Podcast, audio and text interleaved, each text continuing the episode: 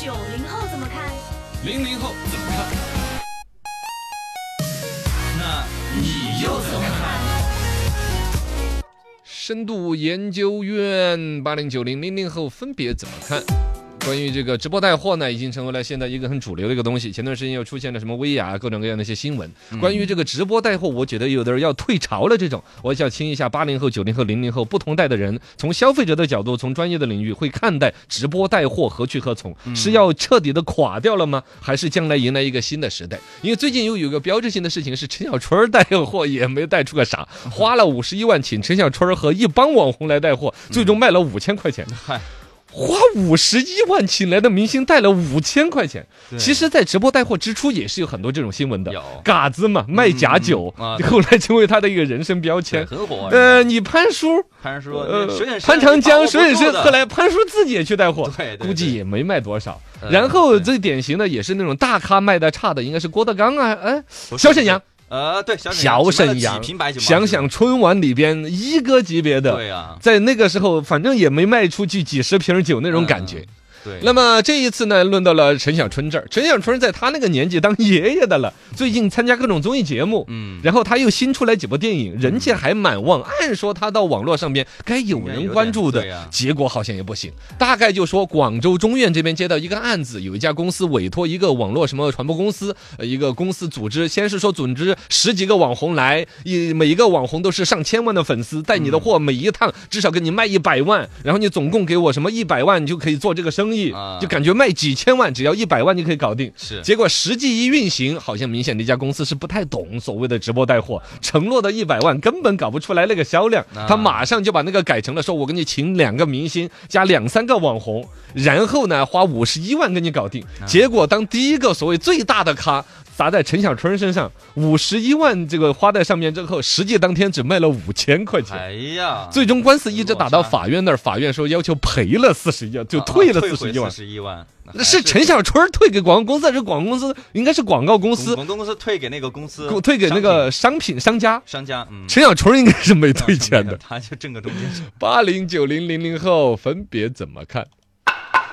破罐罐破摔的零零后，你们现在是所谓的直播带货的主要消费者，对，你们怎么看待现在不管是国家对他们的管理，还有本身他们的信任度也越来越不高了？嗯，对，就我直觉播带得，货会是成为未来吗？我觉得应该最重要还是产品吧。直直播带货其实跟网购它是一种形式，嗯，然后如果是我喜欢的博主推荐的东西，我其实会愿意去看去买的。当然，最终还是要看这个东西。关于这个事儿，我觉得，呃，不是所有的明星就是明星效应啊，它其实是在这儿有没影用响的嗯的。对，但是它还最重要的还是东西。货要好，我们才愿意去为它买单。呃，当然也会有一些人会这个是早就定了性的，只是有一些所谓的商家和广告公司不懂。简单来说，我很早提了一个概念，不叫明星带货，叫货带明星。嗯不管是一个明星大咖，还是一个所谓的路边的一个素人，只要你把什么可口可乐正品的一块钱一瓶拿来卖，那绝对乌泱乌泱的。对你拿什么是吧？只只要是大品，来卖，都只要品牌够大，产品是那种标准化的，我在生活当中知道它应该卖十块钱的对，你这儿卖五块钱对，我就乌泱乌泱的下单对，从来都是这样子。然后只要这个东西的性价比没有达到夸张的让我喜欢，那么就就你再来个大明星说，嗯啊我凭什么呀？对呀，对这毕竟是我出钱的嘛。对吧呀、也就是在直播带货这个领域，从来就是货代直播，从来都是让生产厂家吃亏，用把这个整个推广渠道的所有的渠道费用、广告费用、物料宣传费用全部省下来，甚至还要倒贴钱，对让这个商品到达消费者那儿。那么这个直播带货是成立的。然后如果没有这一层是做不到的，不管是什么李佳琦、张佳琦啊什么之类的带货，它都存在这个问题，它必须要全网最低价，没有最低价谁都不屌你。对对所以对说主要某种是哦程度，货那我这个罗叔叔这么分析了之后，你会不会觉得直播带货将来是不长久的？我觉得应该不会吧？直播带货你认为一个厂家会长期倒贴钱、亏着钱的，再把好东西在其他地方卖十块的这儿五块钱网上卖给你吗？那也不会，对呀、嗯对好像 不太坚定。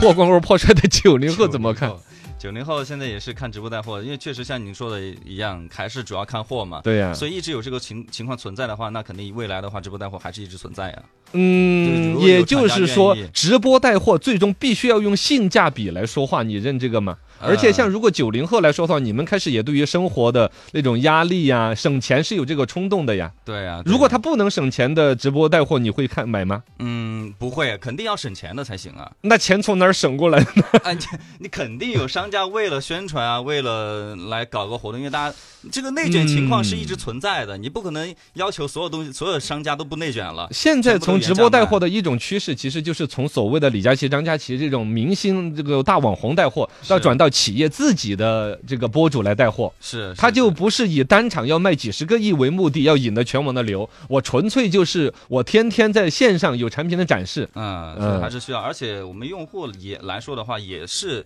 需要这样的，这个习惯已经养成了这嘛种东西，我就觉得它已经就不叫直播带货了，它纯粹就只是一个呃试用品的一个散发嗯和产品展示。它实际的销量，比如说我们如果说直播带货作为一种常态生态，它应该讨论的是什么？它占一个公司的销售比例，比如高达百分之五十以上，甚至有的公司纯在直播带货的领域做它唯一的渠道。嗯你那在应该不可能，那对呀、对啊那就那就它就就不代表未来，那它未来还是要一层层的批发商，一级批发商、二级批发商啊、那小零售商那。这肯定是主要的嘛。 那你那我还那是你说的的。代表未来是主要是他们对呀、全靠这个代表嘛未来肯定你得至少是压倒性，至少占一半以上，你才代表未来嘛。啊哈，啊，没有想到我还没有开口啊，就已经把你们说 服了。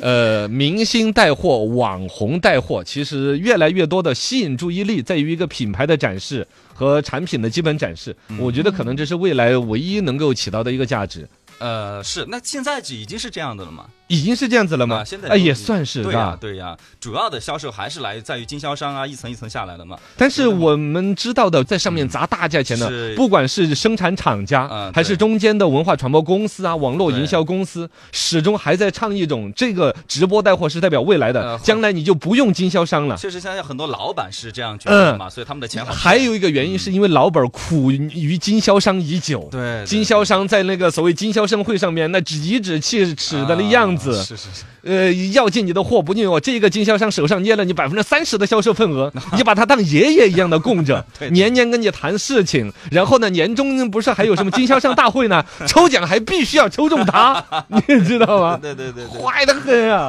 这这两头都没这个好东西。哎再带一句，八零后、嗯九零后在这儿从事网红带货，也是我们这个行业的一种选择之一对。对你们对接受吗？呃，接受啊，挣得多是吧？给的对钱啊多。就是而且很符合我们现，因为我们其实是出生在互联网时代，我们对于这个、觉得它只是一它是嗯正一个常新的工作，我们其实还嗯挺愿意去尝试的。嗯，确那实这超明显有点压力，接受呃，没有，还好啊，我觉得还好。对啊，你其实你还是提到了钱这个事儿。呃，对，就是他给的多嘛，嗯给的太多了没办法。对于我来说，反而还要豁达一点，真的啊，就是给我钱，还一边给我点钱，我都会要。 我们就开始内卷了， 我要打折促销了哎。不 行，它里边一的个少简单的逻辑其实就是说，从零零后是就觉得这就是网络嘛，嗯这就是买东西的一种方式，是卖东西就是一个工作，而且我也能展示我主持的口才。对，从你那儿会觉得他是如果挣钱就可以，因为你还接受了传统的主持人呐、啊是是呃，一个舞台上的尊重啊对，嗯突然变成一个卖吼货的侯总，其实会觉得自己人生有点儿。呃受伤害有一点有点点委屈的反差嘛，嗯而我也有过你那个阶段，但我啊现在走到了一个。可就能破罐破 摔了。可能也是破罐破摔， 也是不火了，就比那一切的火。还有可能就是说，啊，可能就是分析这个原因 导致就是破罐破摔了。我 也是这样子的，这是我的特效，这是我瓢盆儿。